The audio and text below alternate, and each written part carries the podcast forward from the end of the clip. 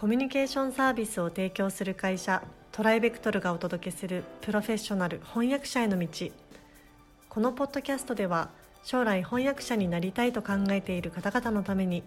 プロの翻訳者になるためには何が必要なのか注目のトピックを交えてお届けします。この番組は企業大学研究開発機関向けの翻訳サービスを提供するトライベクトルが対応言語50カ国以上年間1万件以上の翻訳実績をもとにお届けします。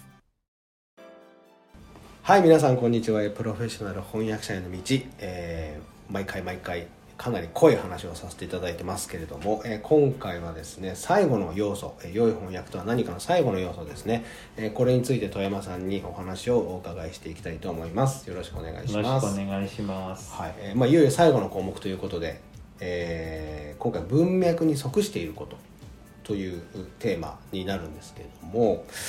またかなり深そうなテーマなんですがちょっと頑張って富山さんに説明してもらいたいと思いますのでよろしくお願いします。よろしくお願いします、はい。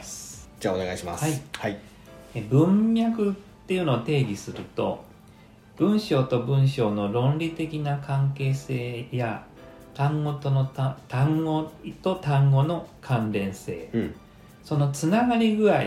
のことを指すわけです、ね、つながり具合。はいはいはい、はい、例えば前の文章を受けて次の文章で使用する言葉が決まるように文章には流れやリズムが存在するわけです、はい、でどんな技術的なドキュメントでも、うん、まあ、起承転結があったり時系列に陳述されていたり、うん、項目ごとにまとまっていたり、まあ、そういう意味でのストーリーみたいなものがあるわけですね。はい、でそれをわきまえた上で、まあ、各文章のつながりを理解するっていうようなことになります。た例えばどんな感じなんですかね？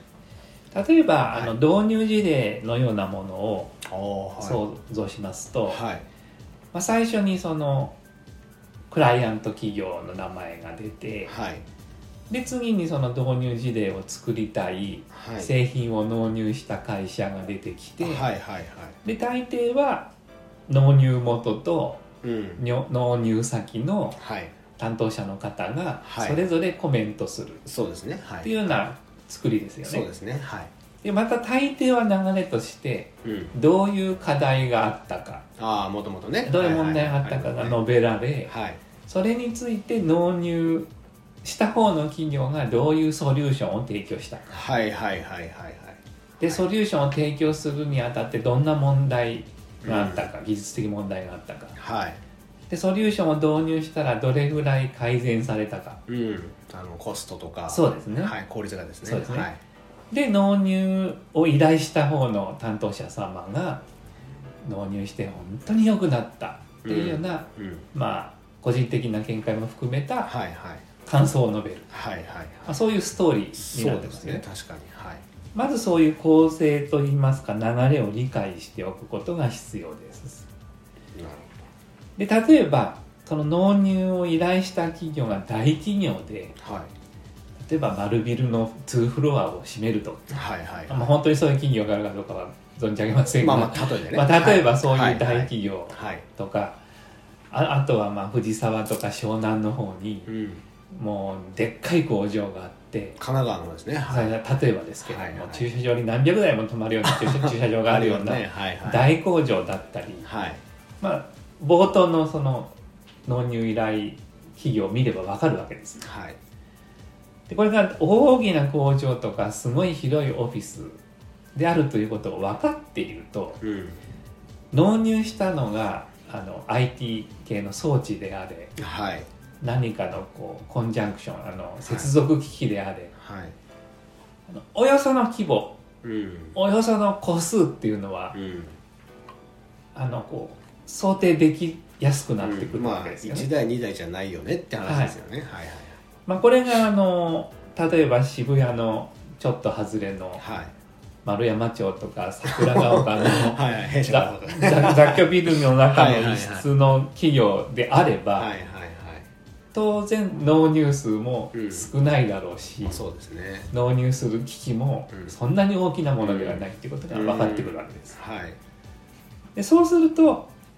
えー、先週も話しましたけど単数なのか、はいはいはい、複数なのか、はいはいはい、の大きな装置に使う英語を使うべきなのか、うん、それとも一個一個の端末に近い、はい、そういう装置に使う英語を使うべきなのか分かってくるわけです。なるほどなるほ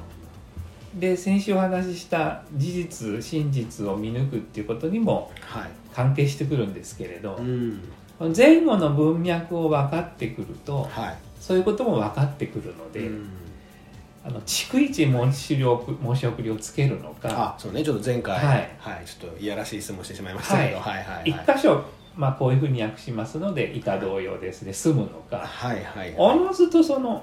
適当なところに収まってくるんですね。うん。うん、そういう意味であのストーリーというか文脈を理解していると、扱いやすくなります。なまあ、だからそのビジネス系のドキュメント、まあ、いろいろあると思うんですけどやっぱその何か目的があって多分あの書かれているものが当然多いビジネスのために書かれているものが多いと思うのでまあストーリーというと、まあ、ちょっとなんかちょっと物語をイメージしてしまいがちですけれどもそういうドキュメントの中にもちゃんと目的に沿って書かれているからそこをきちんと読み解いていきましょうっていうところですかね。そういうことですね。それが分かっていると、あのこれまで述べているような単語の選択とか、はいはいはい、はい、単数複数の使い分けとか、うんうん、あの自然と良い適切なものに導かれていくっていうことですね。なるほど。このストーリーの把握が間違うとあの間違ったことを想像しやすくなるので、まあ、確かにそうですよね。字面的には合ってるんだけど実際は違う。あはいはい、はい、っていうようなことになりかねます、ね、なるほどなるほど。まあやっぱりあの今までこの 6, 6点ですかね。3つのポイントをこうお話ししてきましたけど全部やっぱ関連してますよね。そうなんですね。一説に。うんなるほどありがとうございます。ということで、まあ、この6つの条件を満たすと一番最初にあの今回お話ししたそのお気に入りの靴のような、えー、翻訳ができると、はい、いうことですかね。そう思います。なるほど。ありがとうございます。でえっ、ー、とまあここで、えー、ようやく何回かに分けてお届けしてきた、えー、要素がですね全部できったということで、まあ、第1シーズンではですねあの業界の翻訳業界とはみたいな話をいろいろお伺いしてきましたけれども第2シーズンはもうちょっと踏み込んでこういった話をさせていただければなというふうに思っています。で、えーと、次回からどんなテーマになるかっていうのをちょっと